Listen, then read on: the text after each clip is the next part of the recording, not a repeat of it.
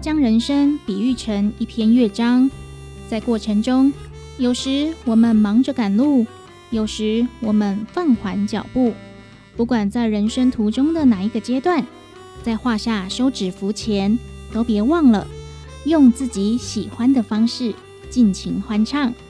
每个人都是独特的存在，让我们都能找到自己喜欢的方式，好好生活。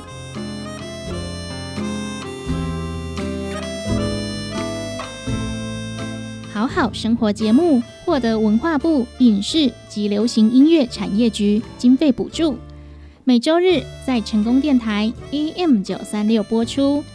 更多资讯，请上成功电台官方网站 triple w 的 ckb 的 tw。成功电台邀请您与我们一起好好生活。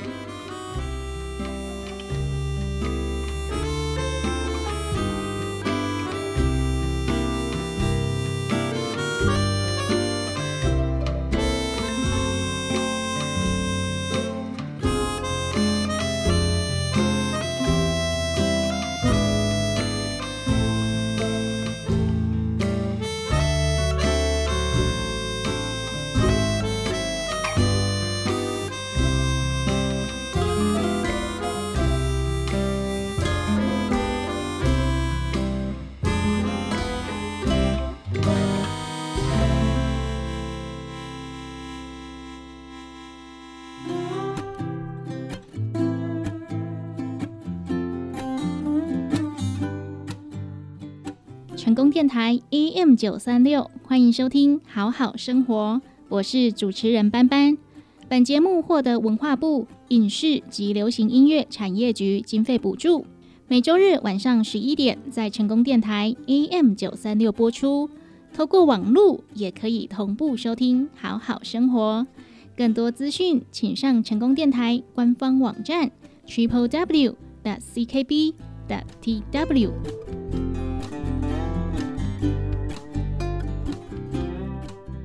若将人生比喻成一篇乐章，在画下休止符前，我们都要尽情欢唱。每个人都是独特的存在，即便是年岁已高的年长者，或是已经下岗的退休人员，我们都能找到自己喜欢的方式，持续发挥影响力。借由好好生活节目，我们鼓励长辈走出窝在家里的生活，开始规划。退而不休的人生下半场，好好生活节目也和长隆大学实习电台共同合作，健空假巴黎医药单元，由学员访问专业的医疗人士，分享健康资讯。透过专业的人士分享，可以避免听众朋友误信医药健康的假消息，造成延误就医，甚至危害到自身的健康。接下来，先来欣赏一首好听的歌曲。再跟我们一起好好生活。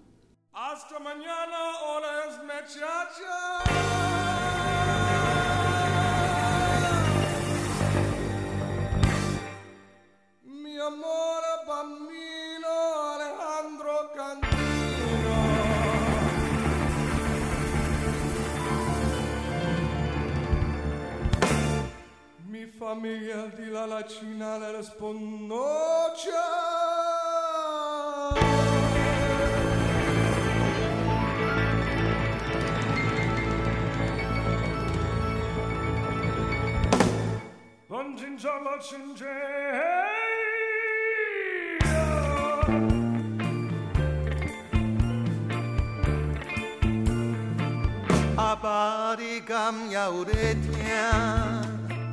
听着阮用心唱的歌声，不管落雨天，也是风台天，阮是走江湖的艺人。阿娘，你敢也会知影？阮伫咧歌头真正打拼，毋敢来耽误当时的酒桌，袂予你真正头前烟开。若听着鼓声，阮的心情较快活。换过了一山又一岭，连唱阮甜蜜的歌声。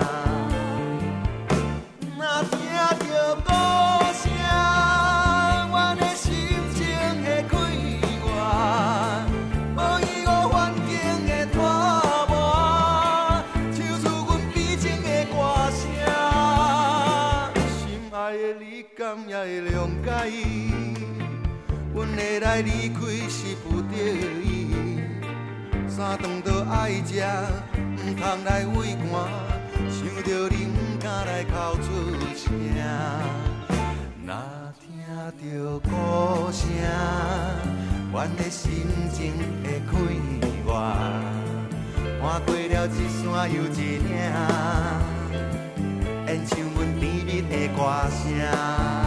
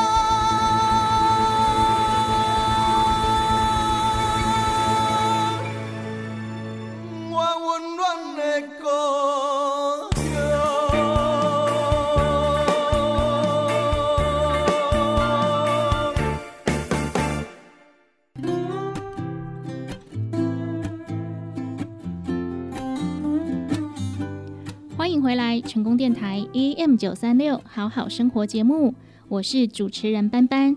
本节目获得文化部影视及流行音乐产业局经费补助。今天的节目要跟大家来介绍的是长照二点零的日间照护服务。今天邀请到高雄市华人社会福利慈善事业基金会的社工陈怡云，来为我们介绍社区式服务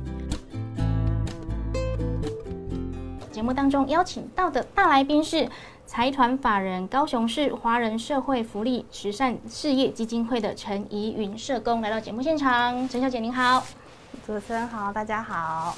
是那我们今天呢跟大家来聊的是有关于长照二点零里面的社区式服务。日间照顾以及团体家屋。那我们首先呢，我们先请我们的哈怡韵跟大家来介绍一下。呃，截至呃一百零一年的一月起啊，就是高雄市的总人口数有二七六四二九一人，那六十五岁以上人口占了四六三二零四人，所以老人的比例占了十六点七七趴。那呃，卫生局推估长照二点零的服务使用对象人口数啊，大概占了五万六千零四人。对，那长照的呃服务对象分为四类，呃，第一类可能就是五十岁以上的失智症患者，那第二类就是五十五岁以上的失能平地原住民，那第三类是四十九岁以下的失能身心障碍者，那第四个就是六十五岁以上的衰弱者。呃，社区式的长照服务啊，分为日间照顾、小规模多机能家庭托顾跟团体家屋。那呃，高雄市目前截至的资源，截至呃一百一十年的一月三十一号啊，社区式的长照机构总共有九十间。那其中日间照顾就占了五十间，小规模多机能有八间，家庭托顾有三十间，团体家屋有两间，就是在提供服务的。嗯，是我们刚刚怡云跟大家来分享哈，就是我们在呃高雄市呢哈，其实呃长照机构以及日间照顾啊、小规模多机能等等的都有很多，对不对？那呃大家可能想要知道，那其中呢这一间一间呢里面提供的服务是什么样？我们先来聊聊日间照顾好不好？好，日间照顾它可以分为就是照顾失能跟失智的患者。嗯，对。那白天的部分就是由家人或是呃中心的交通接送，是送去日照中心里面，那就提供生活照顾。然后还有一些休闲啊、健康促进的活动，嗯，那也可以增进长辈的人际互动的机会，嗯对。那晚上的部分就是会返家，就会有点像是托儿所、幼稚园那种感觉，就是阿公阿妈也要去上课啦。对对对对对。对，白天就是让家里面的呃家人帮忙开车载过去，或者是会有人家说是娃娃车。啊，不过我们这个是哈，这个是呃银发专车，来这边把你接过去，然后在那边呢，你就可以交朋友啊，学一些才艺啊，有一些互动啊，哈，那呃吃饭也是都在那边完成。中午就是在那边吃饭，嗯哼哼，那晚上就是大概几点会结束，让他们下课呢？呃，四点至五点会陆陆续续的返家。嗯，对对。那我好像看到说哈，除了在这边可以学到一些课程啊，哈，好像还有办一些很不错的活动，够尾牙哦。对尾牙，我们就是过年前有办了一场尾牙，嗯那长辈都还蛮兴奋的。嗯 对，就是叫外面的那种版的。啊，对，然后也有请呃邻近的呃小朋友嗯来做表演啊、唱歌，那长辈都很开心很活欸跃这样子，每天都会问说：“哎、我我牙怎么没有了？” 对对，然后不过除了这个很比较大型的聚会，其实里面的大大小小的课程啊、活动啊，都是一直有在举办的哈，会让这些长辈来这里没尴尬无聊啦哈。对，就每天都会有不一样的活动让他们玩。嗯，对，好，那另外呢，在接下来我们就来聊聊小规模多机能。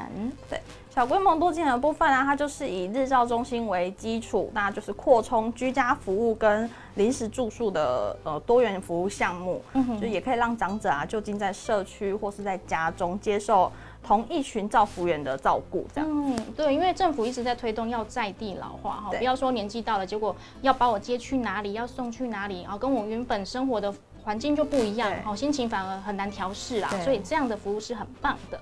好，接下来就是家庭托顾，嗯，家庭托顾它有点类似日间照顾，只是日间照顾它是大型的，家庭托顾它就是小型，它最多就只能收四个长辈。四个。人，对，那它就是照服员自己在家中布置成一个有点温馨的感觉，有点家的气氛，那就是收收托四个长辈，所以就是有一些可能长辈不喜欢那种很多人聚在一起的的。话，它就可以还蛮适合家庭托顾的。嗯，对，因为就像小朋友的个性也是嘛，有人就喜欢很热闹，啊，有的人就可能喜欢比较小团体、比较安静的一个环境，有人比较怕生，会害羞，对。嗯哦，所以就看家里的长辈他的个性是怎么样的，喜欢去那边哈，五湖四海都是好朋友的，我们就去我们的那个日照中心嘛，对。好，那如果说比较喜欢诶小团体的哈，大家聊聊天哈，不要太多于呃很多活动诶，惊惊诶害羞的，我们就可以哦选这个家家庭庭托托顾，所以就是呃，全部的人也是一样，早上就是由专车或是家人接送到托托服员的家里。就是托顾中心，哦对，家庭托顾中心也是他们也是有交通接送，那嗯也是家家属也可以带过，自己带过去这样子。是哦，所以其实照顾是不会缩水的啦。对，它就是更小型的托儿所的感觉。哦，可能想想托老所原本是哈大学校啊，接下来变成小小的那个家教。有点像安亲班的 感觉，安亲班家教的对对对。概念，哈，对，也是一样哈，就是看长辈的个性啊，哈，我们可以自己去评估一下我们家里面的长辈可能适合哪一种，嗯，我们就把它哎申请这个服务。那接下来就是团体家务，这个比较少听到哎，团体家务比较新一点。嗯，对，那它就是只有专属于失智症长辈，哦，对，它就是提供失智症长辈一种小规模啊，有点家的气氛。那它是它比较不一样，它是二十四小时的收托，嗯，对，但是它只能收就是呃身体跟行动并没有约束的，嗯他可以可能用最最严重可能就是用四脚拐走路的那一种，嗯他生活是可以自理的。嗯嗯，对，对那就是为了要让呃失智症长辈有家的感觉，所以他的呃数量可以住的数量就比较少一点。哦，最多可以几个人呢？呃，他最多可以住两个单元，十六个。十六人，对啊，但是每间的呃看他们的面积去做哦，对对。对，也是要看那个场地的面积大小去换算。对哦，所以这个是呃二十四小时提供给失智症的长辈对可以来这个团体家屋，那就是要提基本上要有基本的行动自理的能力。对，对然后他也可以自己吃饭呐、这样嗯子。对，但他是他比较严格的是，他一定要有呃 CDR，就是临床失智评估量表，嗯嗯，还要两分至三分才有办法入住，哦因为政府只有补助两分至三分的。是，对哦，所以可能还是要先经过评估，哦，对对对才可以说是不是可以适合来到这个团体家屋。那这个团体家屋其实也是用一种家的概念出发嘛，对，它就是一个家的概念，那就是通过一些陪伴啊，可能。呃，长辈让他们自己洗碗啊、浇花啊，或是如果他们可以自己洗澡的话，照服员就会在旁边协助他们，可能哦挤挤沐浴乳让他们自己洗，让他们不要退化的太快，这样子。嗯，就是基本上一些行动自理能力 OK 的哈，一些生活应该可以做得到的事情，就尽量让长辈自己动手做。哎，不要什么事都帮他们全部做好，这样他们反而会觉得，哎，刚刚弄了搞红台，而且他们也会退化的比较快对对一点。对，哎，能够让他们自己走一走啊。好，听说还会让长辈去买菜啊。我们会去邻近的超市让他嗯们自己购物，哇，对，但是就是不能让他们买太多，因为嗯不能吃太甜的东西。哦对所以我们还是会控制他们的买的呃里面的种类是什么？对对对对对 买太多零食是大大不行的。对，哎，不过重点就是让他们可以走出去啦，哈，因为跟社区互动。对，因为很多失智症的患者啊，可能怕走出去会走丢，哦常常会被家人可能说啊，你就在家休息就好，就会失去了跟社会互动的这个机会，是还蛮可惜的。那如果说有这个呃团体家屋的话，其实他们都会有照服员在旁边看着哈，会带着一些阿公阿妈，我们可能去做一些我们日常生活中我们应该可以做得到的事情，我们就去试试看。对，对，那在里面也可以交很多朋友啦。白天也会提供许多课程让他们去做活动这样子。嗯，那听到这边呢，哈，家里面长辈如果有这个需求的，大家可能会好奇说，那要怎么样呃来申请呢？还有什么样的呃资格限制？那申请的话，费用要怎么计算？好呃，关于日间照顾啊、小规模多件还有家庭托顾的部分，他们的补助额度都是依照呃政府颁布的长期照顾及支付及支付基准的照顾及专业服务的给付资格。嗯，那一般户的部分，它就是自付十六趴，是那中低收入户就是自付五趴，低收入户就是一百呃百分之百由政府补助这样子。嗯，对，那比较特别的是，如果家中有已经聘请外籍看护工的部分呢、它的资格会有限制。那呃，可能比较详细的就是要去询问各区的照顾专员去做询问，会比较清楚。哦，了解。所以如果家里面可能已经有申请外籍看护的话，哈、这一块可能你要先询问一下，对哦，不是每个人资格都可以符合的，对，爱本和强测。好、那如果说呃，刚刚我们没有申请外籍看护嘛，那我们的资格有符合的话，我们的申请流程是怎么样呢？呃，申请流程可以打最便利的就是打嗯一九六六的长期照顾服务专线。请就是各区的卫生所的照顾专员到家中去做评估，对，那也可以采线上申请跟呃 A P P，嗯，高雄有那个长照 A P P，对，都是可以做线上申请的。嗯，所以看大家喜欢用哪种方式。哈，第一个电话哈打一九六六哦，长期照护的服务专线。那另外也可以上网去线上申请。那如果哈再便利一点哈，下载 APP 哈，里面很多资讯都可以看得到。那你想要申请什么，想要问什么，里面都会有解答。对哦，重点就是我们要先去查啦哈，主动去搜寻这些资讯，这样才能知道说我们家里面的长辈哈适合哪一个，有没有符合资格。对，对不对？节目最后呢，要不要跟我们听众朋友再做一下提醒？还是说你们什么重点想要跟大家来分享的？呃，日间照顾的部分，它就是呃需要跟大家一起做活动，嗯嗯，所以我们都会比较建议呃。家属可以带着长辈先到日照中心去做是参观，那、嗯呃参观的时间就还可以跟呃照顾照管中心的专员去做联系评估，嗯，对，那就不用浪费这么长的时间去做等待。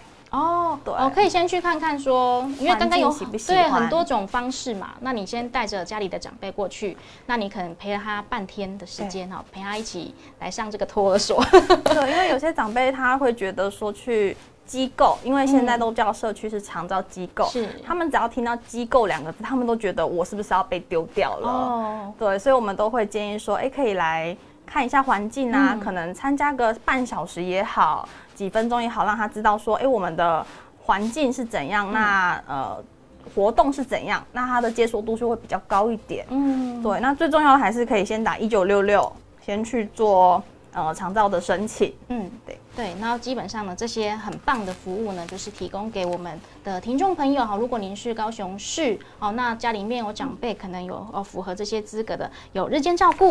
那另外呢，小规模多机能家庭托顾以及团体家务哈，呃，就是看看你的资格有没有符合。那如果有需要的话，我们就可以来申请。好，记得拨打一九六六哈，或者是上网去呃找一下资讯，或者是赶快用手机 APP 哈去 Google 一下我们的高雄市长照服务申请哦，都可以找到这些相关的资讯。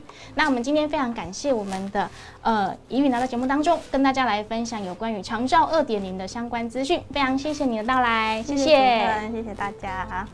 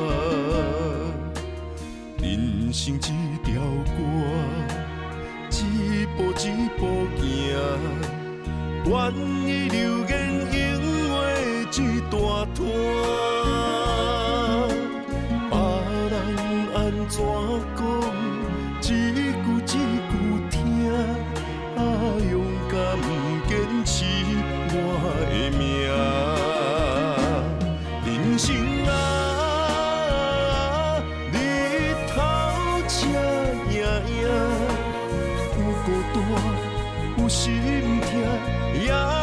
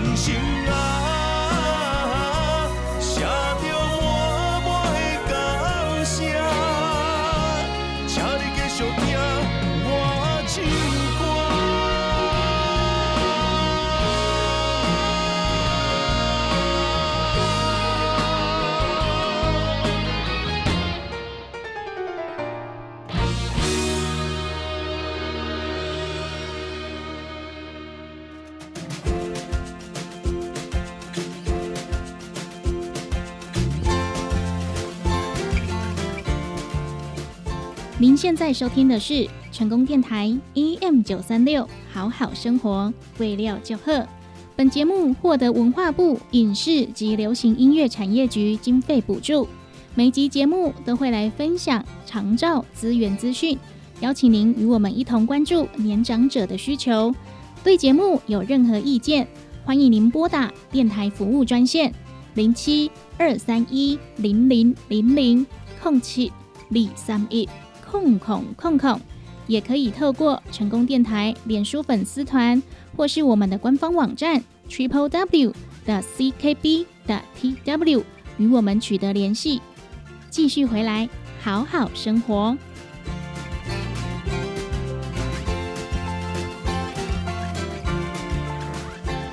长照二点零照顾服务分别有居家服务、日间照顾、家庭托顾。这些服务都是为了协助生活在家中的失能长辈或是身心障碍者，提供合格照顾服务员到家中协助日常生活照顾，或者是白天到日间照顾中心、家庭托顾中心接受长时段的照顾服务，以维持基本的生活需求。其中的日间照顾就是协助照顾失智失能的长辈。白天由家人或是交通车接送到日间照顾中心，提供生活照顾服务、休闲及健康促进活动，增进人际互动关系。到傍晚，再把这些长辈接回家中。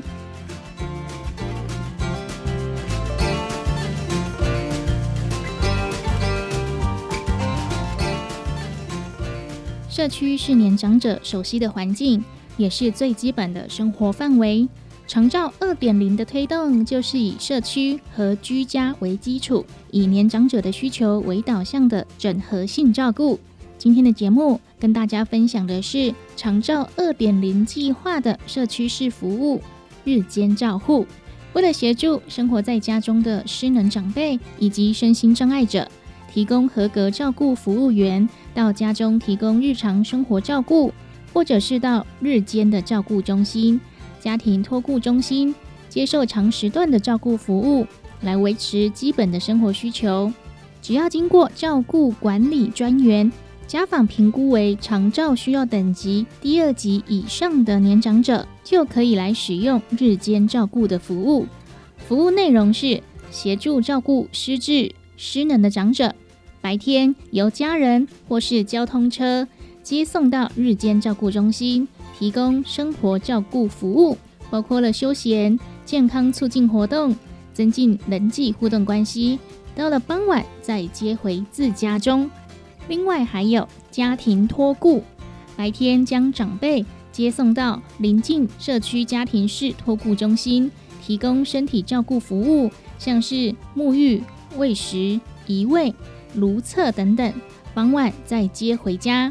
提供长时段的照顾服务，另外还有社区式的协助沐浴、社区式的晚餐、社区式的服务交通接送。以上的服务都是依照长期照顾给付及支付基准，照顾及专业服务给付。一般户呢是自付十六 percent，中低收入户是自付五 percent，低收入户呢是全额补助百分之百。不过要提醒各位哦，如果呃您家已经有聘雇外籍看护工，就不予补助。另外，已经领有政府提供之其他照顾服务费用者，也是不能来申请的哦。日间照顾中心是长辈在社区的第二个家，白天由交通车接送到中心，接受由社工、护理师以及照服员等专业的工作人员提供生活照顾、营养餐饮。附件服务以及健康促进的服务，并且还可以跟其他长辈开心的交流互动。到了傍晚，再由交通车接送回家，享受家人的温情关怀。除了可以增加长辈的社区参与的机会，也提升了长辈与家人的生活品质。透过长照二点零社区整体照顾服务体系，希望年长者在平均寿命延长的状态下。健康余命也可以延长，减少卧病在床的时间。社区整体照顾在方式上可以提供从支持家庭、居家、社区到机构式照顾的多元连续服务，便可以建立自助、互助、共助的照顾服务体系，让长照可以真正成为社区长辈生活的一部分。对于长照服务有任何的疑问，请您拨打长照专线一九六六。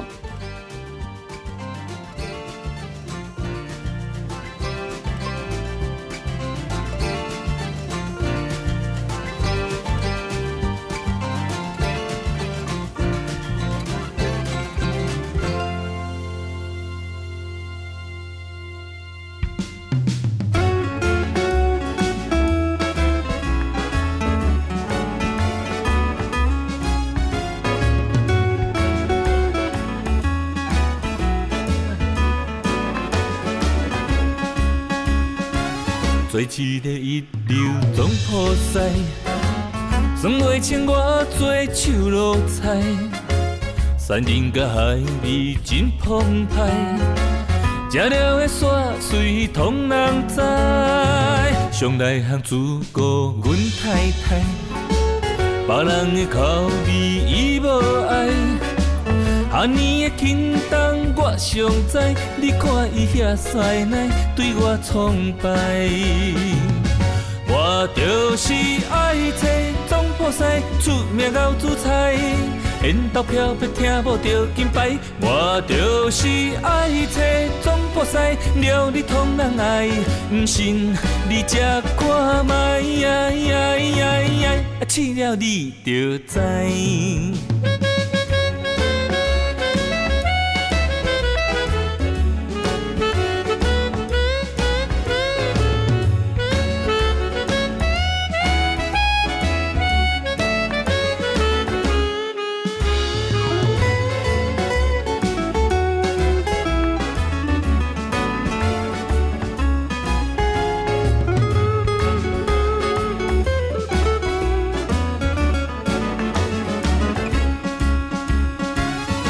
一个一流总铺师，算袂清我做手路菜，山林甲海味真澎湃，食了的煞水通人知，上内行自顾阮太太，别人的口味伊无爱。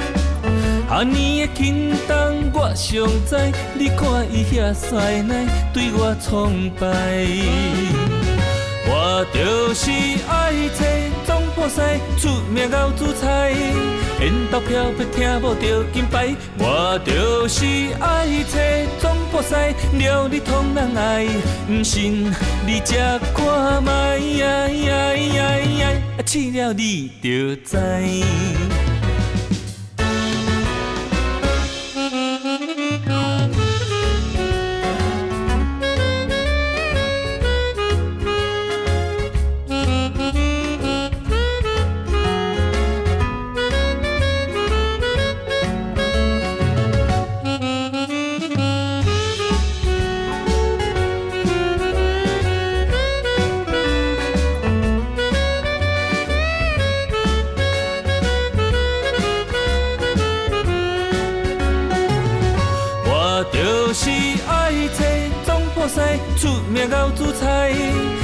漂泊听无着金牌，我就是爱找总部西，料理通人爱，不信你食看卖，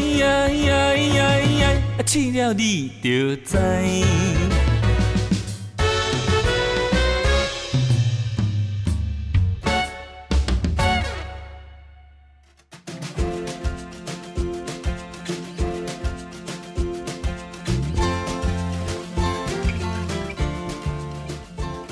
现在收听的是成功电台 EM 九三六，好好生活，未料就贺。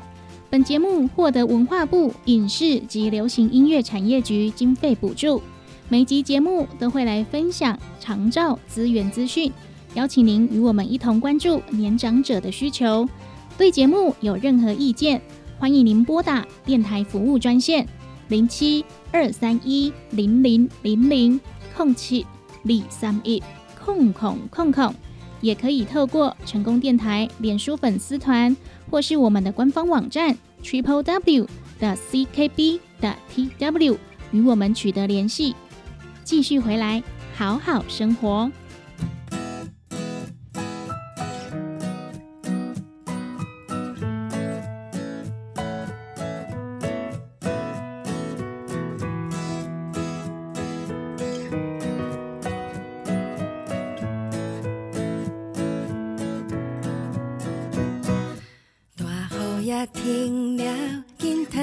条雨满，穿白色的长样走。放下了忧愁，紧提出笑容享受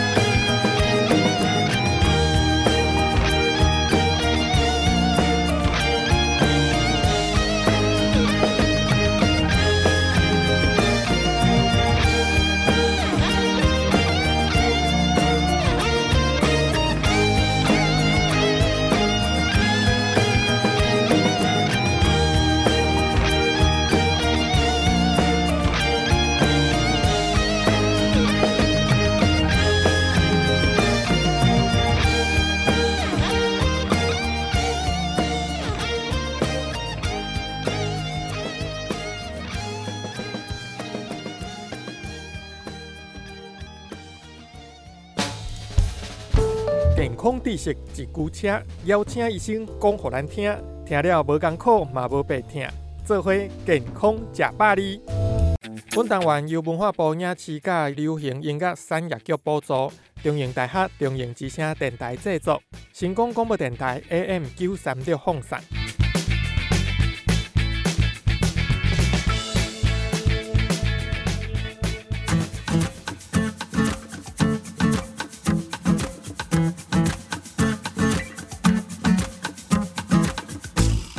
收听《健康假巴黎》。在今天我们节目当中邀请到的是卫生福利部胸腔病院的周子光周医师，要跟大家聊聊关于肺结核在临床上常见的一些问题哦。那么先请周医师跟听众朋友打声招呼。嗯，各位听众，大家好，我是卫生福利部胸腔病院周子光医师。讲到肺结核这个疾病呢，其实从小到大就有一直听说这个疾病的名词，很多人可能会有一些疑问。台湾在公共卫生的条件上面已经算是非常好的。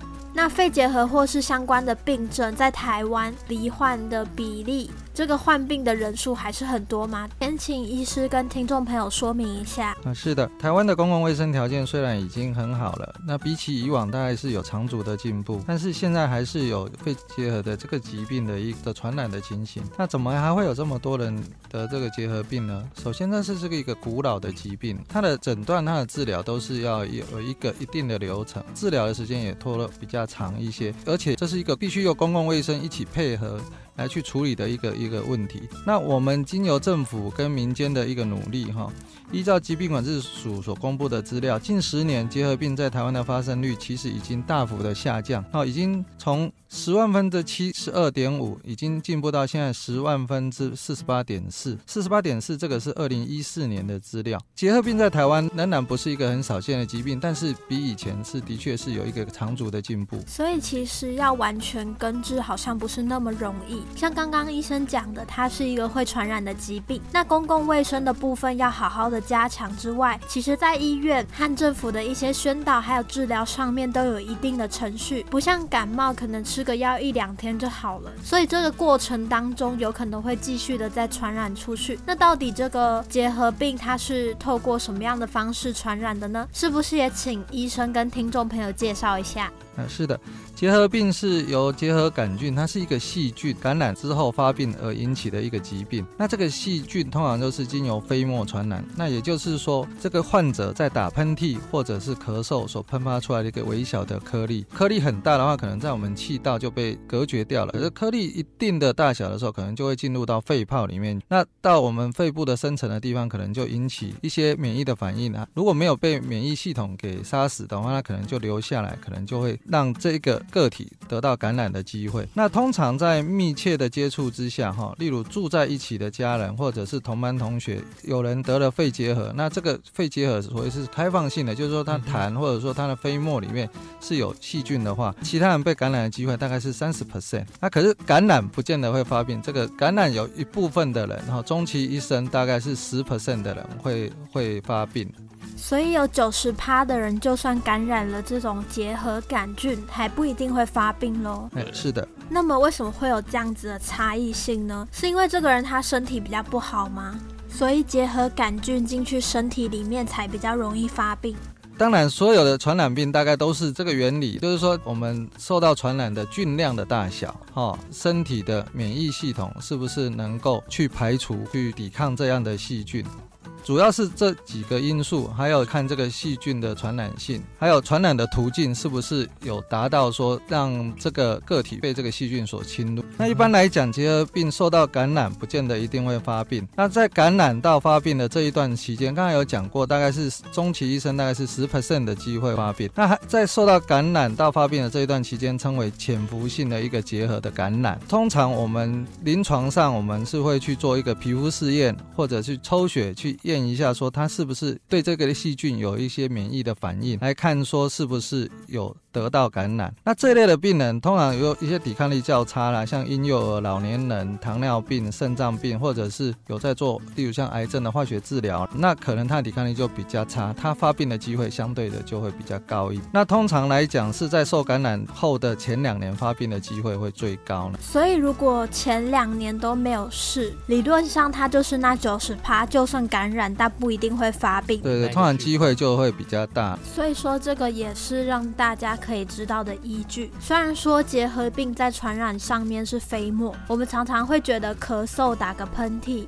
或是在聊天当中不小心被飞沫感染，或许我们被传染到结核杆菌，可是结核杆菌到我们身体里头，它也不一定会发病。这个部分也是谢谢医生帮我们做了一个简单的说明，让大家可以了解，哪怕感染生病，那如果可以事先打一些预防针，或许我们就可以降低症状或是疾病的发生几率。那我们很多人小时候都有打过卡介苗，那为什么有些人打了卡介苗之后还是会得到肺结核呢？那其实应该是这样讲，许多人以为小时候打过卡介苗就不会得肺结核，但这是一个错误的观念。其实卡介苗并没有办法去防止结核病的。但是为什么我们还要打卡介苗呢？啊，既然没有用，那干嘛打？好，其实卡介苗它还是有它很大的功用，它的目的其实是让我们以往哈我们卫生条件比较不好的时候，婴幼儿跟孩童有时候得了结核病后，它会扩散到严重的一个并发症，像结核性脑膜炎啊等等的这些比较严重的状况。那打卡介苗是可以。显著的降低结核性的脑膜炎，或者是很严重全身性的一个树立性的一个结核病的发生的机会，所以现在还是有做卡介苗预防注射，在预防这些一开始的婴幼儿的比较严重的结核病的发生，可以降低它的死亡率。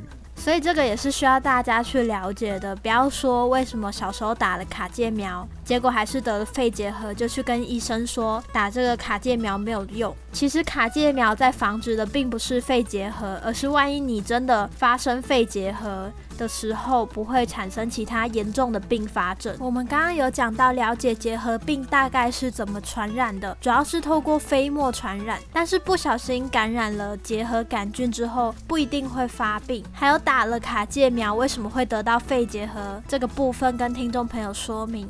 接下来我们想请周医师跟我们聊聊肺结核或是一般的结核病，它到底有哪一些症状呢？当我们身体上发现了哪些反应的时候，我们就要注意，然后赶快去看医生。啊，是的，啊，通常肺结核的话，发病的病人最常见的症状其实就是咳嗽，那大概百分之七八十的人会咳嗽。可是反过头来讲，哎，咳嗽也不一定是肺结核哦，很多人就以为它是抽烟引起。那所以如果有咳嗽的症状的话，那尤其是咳嗽超过两三个礼拜，那会比较建议说，哎，可能不是感冒哦，因为一般感冒可能一两个礼拜，哎，就差不多应该要慢慢好。那如果咳超过两三个礼拜，那可能还是建议说，哎，去照个 X 光哈，或者是去寻求胸腔内科的一个协助。那其他的症状的话，还包括一些像体重减轻啊、倦怠啊，可是这些症状大概都不是一个很特异性的的一个症状，所以通常比较容易说让大家所忽略。那比较会会促使病人。哎，来看门诊了。我们在临床上常常就是说，哎，有时候很少数的病人会咳血，哦，那尤其是在台湾，大概平常咳嗽咳了几十年都不会来看医生，咳血就会跑来了。那还有一些，有一些是哎夜间盗汗呐，或者是说哎到了晚上还比较容易发烧等等，都是可以让我们偏向于想说，哎会不会有结核病？那一般来讲，我们医生。在诊断结核病的时候，尤其是肺结核的时候，那我们常常就是，诶，第一个除了看症状以外，临床上我们就会帮你们照个。胸部的 X 光来看，说，哎，X 光上面有没有一些病灶，比较像肺结核的？那当然，如果有怀疑的时候，那可能就是要帮你验个痰，有没有验到结核病的细菌啊？更能够确定它的诊断，才能够接下来后续做一个治疗。那所以像这样子的过程，应该不会花太久的时间吧？像是去照 X 光或是验痰，是马上就可以知道结果吗？还是还要再过一阵子才能看报告？嗯，现在的电脑的发达，像 X 光的话，以往大家传统片，大家照完还要再洗，还要再等，要花比较多的时间。那可是现在都是数位化，X 光大概一二十分钟应该是没什么问题。至于验痰的部分，可能就是看医师觉得说它到底像不像肺结核，像的话可能会多验几套，那这个可能就要花几天的时间。那这个部分也是让听众朋友心里有个底了。那所以还是要提醒大家，如果你咳嗽超过两个礼拜以上，或是大家比较容易忽略的体重减轻或倦怠，都有可能疑似是得到肺结核的症状，甚至是胸痛、呼吸困难、咳血，还是夜间盗汗、发烧等等。如果有这些症状的话，建议要尽早就医，让医生来帮你诊断一下，你到底是一般的感冒呢，还是睡眠不足，或者是真的得到结核病。今天的健康假巴黎邀请到的是卫生福利部胸腔病院的周子光医生。下一集我们会说到哪些族群要特别注意结核病的发生，还有结核病的治疗与药物。那我们下次再见喽，拜拜。健康食百里由文化部影视甲流行音乐产业局补助，中营大学中营之声电台制作，成功广播电台 AM 九三六放送，感谢你的收听。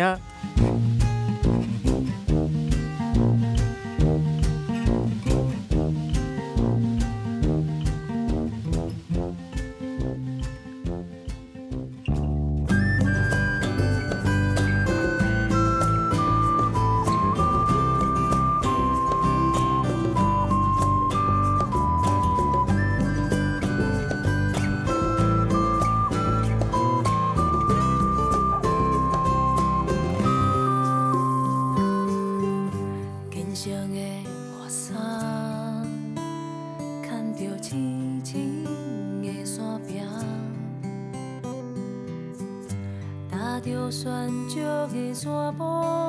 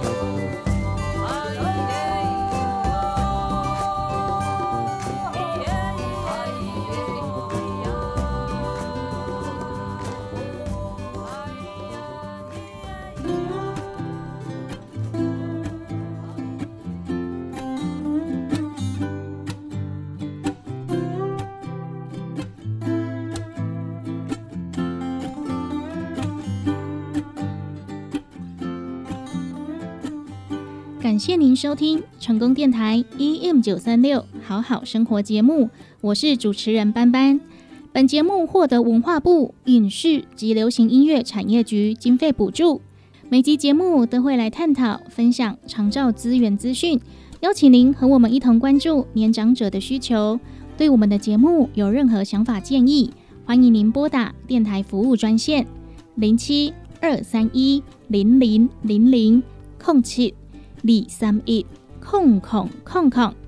也欢迎您透过成功电台脸书粉丝团以及我们的官方网站 triple w 的 ckb 的 tw。将您的想法、意见提供给我们，感谢您今天的收听，我们下集见。